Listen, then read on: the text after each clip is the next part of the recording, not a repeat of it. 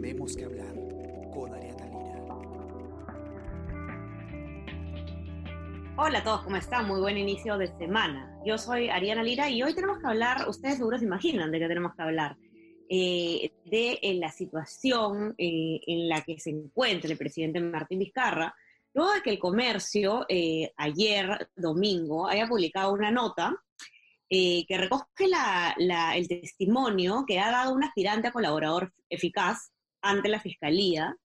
Eh, y ese testimonio, pues, eh, señala al presidente Vizcarra eh, de una manera bastante grave. Lo que dice precisamente este aspirante a, colaborador número 10-2018 es que cuando el presidente Martín Vizcarra era, era gobernador regional en Moquegua, recibió un pago de un millón de soles a cambio de una obra eh, y esto por parte de un consorcio en el que formaba, en el que se encontraba la empresa Obrainsa, que como ustedes recordarán es parte pues del caso del Club de la Construcción, está investigada por el caso del Club de la Construcción. Eh, bueno, desde que se ha revelado la nota, muchas cosas han pasado, incluida una entrevista en vivo que ha dado ayer el presidente en el programa Panorama.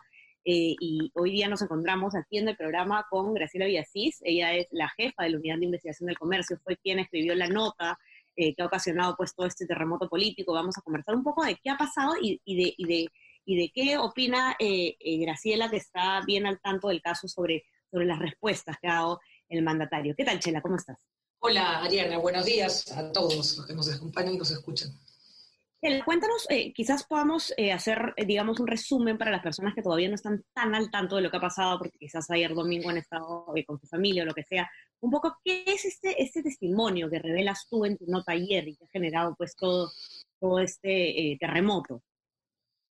Bueno, en resumen, lo que nosotros en el Diario de Comercio hemos revelado es la existencia de un colaborador, un aspirante colaborador eficaz que que es parte, evidentemente, del Club de la Construcción, que señala que le entregó al señor Martín Vizcarra, cuando él era gobernador regional de Moquegua, un millón de soles en efectivo y que además eh, la empresa, digamos, que digamos que la empresa Orense le pagó un millón de soles en efectivo y que además pagó o fletó una avioneta para que traslade a funcionarios bolivianos que se encontraban en Lima hacia Hilo.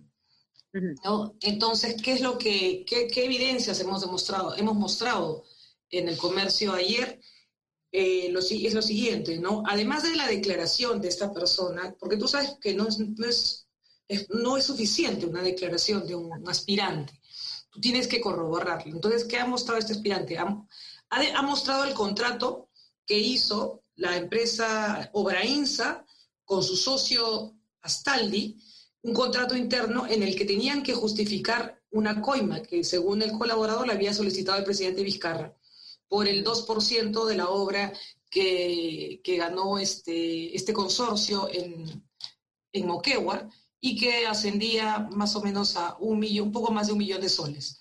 ¿no? Entonces, lo que relata este aspirante de colaborador eficaz es que al señor Vizcarra se le entrega en dos armadas esta cantidad 400 mil soles en efectivo en las oficinas de Obrainsa ubicadas en San Isidro y también 600 y otra y en un segundo encuentro 600 mil. Ellos también, eh, digamos, la empresa Obrainsa este, han declarado las, la secretaria del gerente en ese momento, el gerente general Elar Paul Tejeda Moscoso, que ella lo, efectivamente ella abre la puerta ¿no? y los recibe la, la, asistente también del señor Tejeda, eh, Ana Ellen, señala, por ejemplo, que ella intercambió correos electrónicos con el propio Martín Vizcarra porque él le solicitó una avioneta, el alquiler de una avioneta a esta empresa. Entonces aquí lo que nos debemos preguntar es lo siguiente. Ok, el presidente dice primero que, que esto está, detrás de toda esta denuncia está Odebrecht. Nos olvidamos que el presidente Vizcarra estuvo, ¿se acuerdan, en Brasil el año nuevo del 2019 y vino corriendo a apoyar al equipo Lavajato? ¿No? Cuando, cuando a él le conviene Odebrecht, o sea, digamos, Lavajato es lo máximo y cuando a él no le conviene, acá hay detrás este, oscuros este, intereses de la empresa Odebrecht y del equipo especial, cosa que es, es imposible. Por otro lado... Es, es, una manera de, proceder eh, bien característica de todo el gobierno de Vizcarra, que ha sido pues identificar al enemigo, ¿no? Al maligno, el malo de la película, que en este caso es Odebrecht, que a través de, una publicación periodística está intentando bajarse eh, al presidente, ¿no? Y es, digamos, bastante predecible como él, eh, de hecho nosotros conversábamos con, con, un periodista del diario de eso, ¿no? Que muy probablemente él se iba a colgar, de, iba a identificar el, el, periodista como el enemigo, ¿no? A tu nota como el enemigo. Y, era como, eh, en vez de, dar las explicaciones, es siempre, no, me quieren sacar, esto es un complot en mi contra, es como bastante común, ¿no?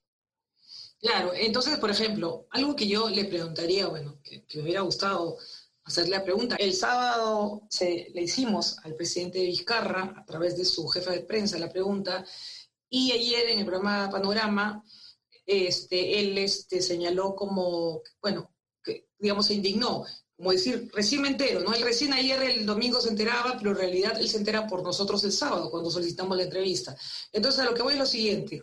Acá lo que debemos preguntar es que este aspirante entrega documentación. Por ejemplo, dos, dos, dos cheques de 600 mil y 400 mil, ¿no? Para poder justificar la salida. Luego, las dos declaraciones, correos electrónicos que intercambia Vizcarra con la secretaria de Obrainsa.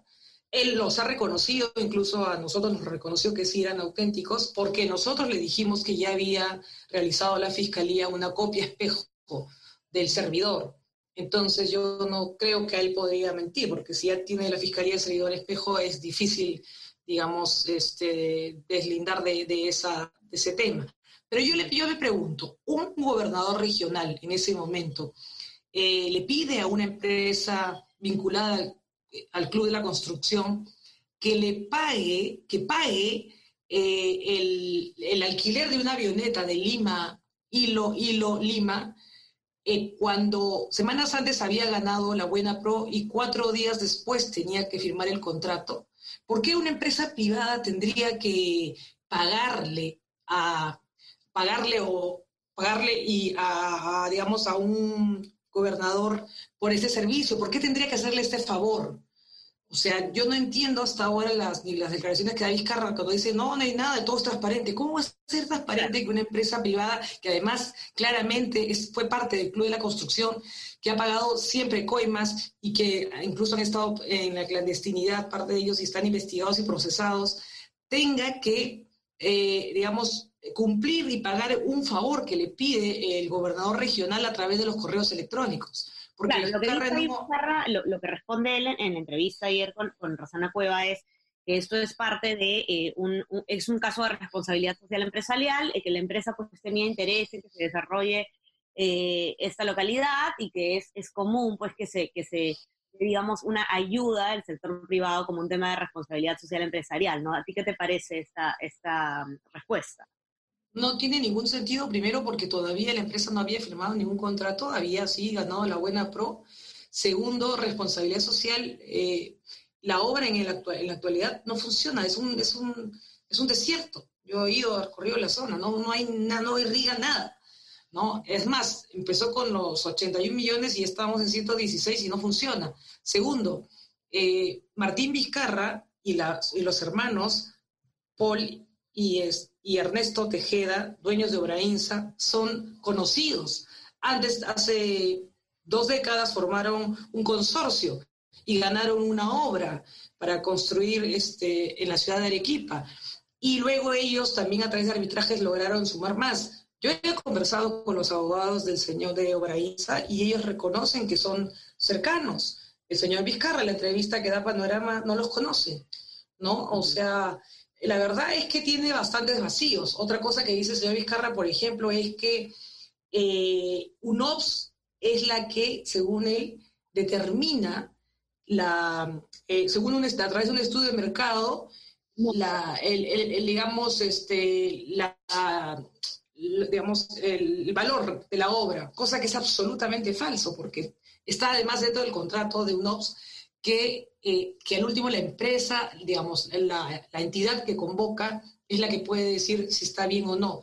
Y algo que es muy importante, porque el presidente se defiende diciendo que UNOPS, la transparencia, UNOPS ha estado involucrada con varios procesos con el señor César Álvarez en, en Moquegua, yo, perdón, en, en Ancash, UNOPS también está comprendida en el caso del el Hospital Lorena del Cusco.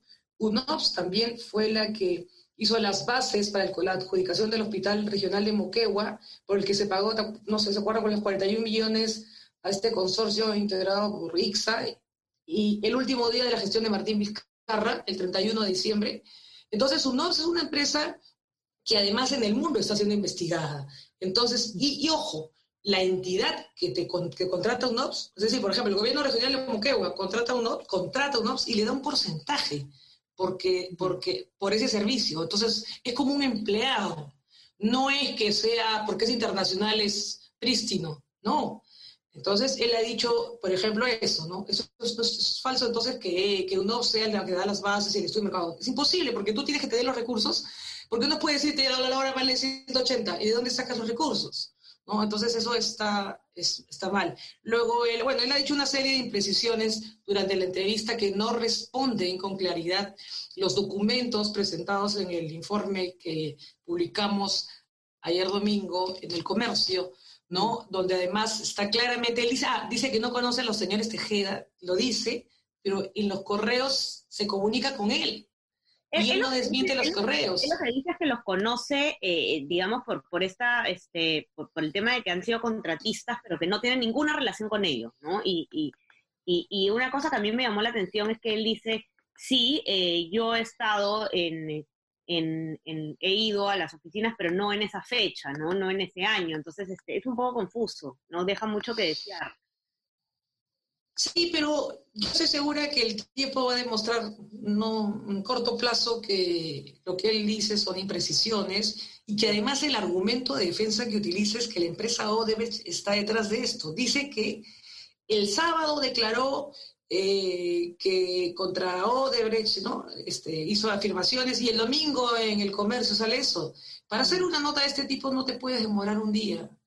Tú sabes perfectamente, Ariana, que no hay forma, porque tienes que comprobar, corroborar, buscar si ese vuelo existió, reportes migratorios, ver, encontramos fotos. No es tan sencillo, tienes que chequear los montos de la hora, entonces no es de un día para otro, es una locura. Él dice eso, ¿no es cierto? Y le echa la culpa a Odebrecht.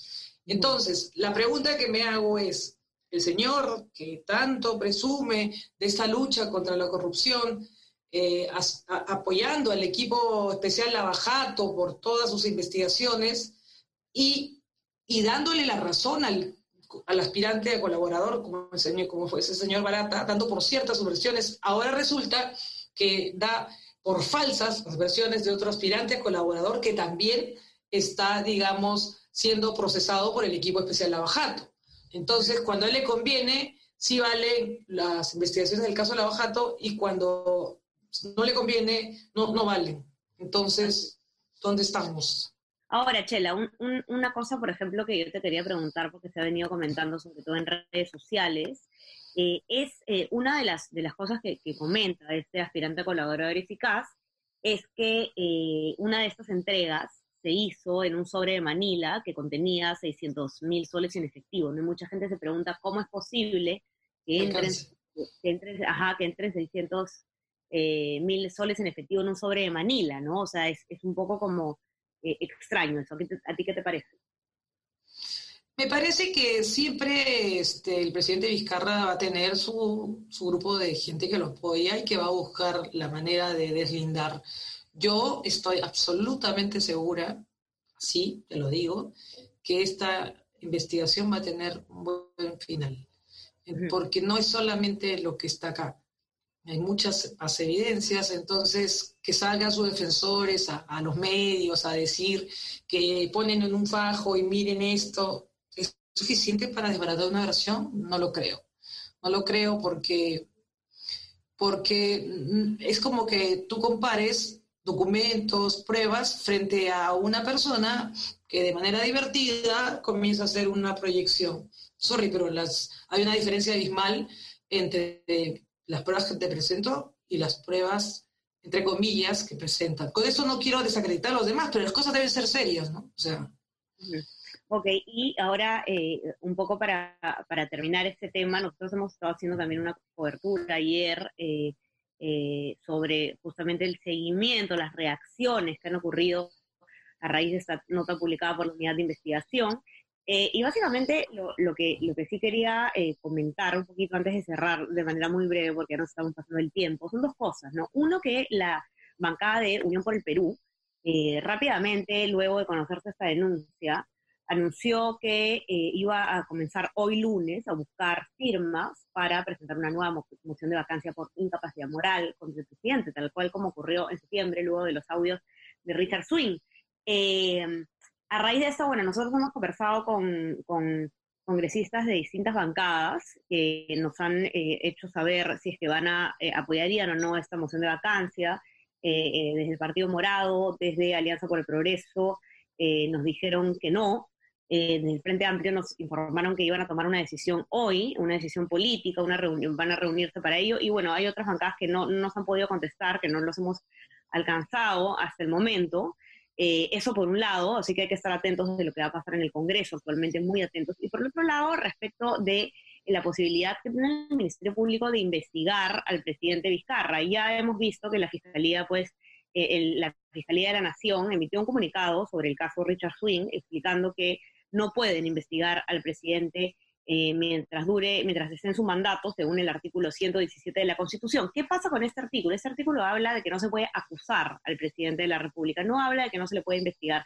Ahí está, eh, digamos, la, la, batalla de interpretaciones, ¿no? La, fiscal eh, de la Nación interpreta que el espíritu de esta norma es que no se, no se perturbe la gobernabilidad, el mandato, y por lo tanto tampoco se puede hacer una investigación formal mientras dure eh, mientras esté en el cargo el presidente, hay otras, otras voces que dicen que no, que sí se podía investigar, otros que dicen que solamente se puede abrir investigación preliminar. Toda esa información que les estoy comentando eh, de manera muy breve la pueden encontrar también en nuestra web, elcomercio.p. Ahí está la nota de la unidad de investigación y está el seguimiento que se ha hecho desde la sección de política.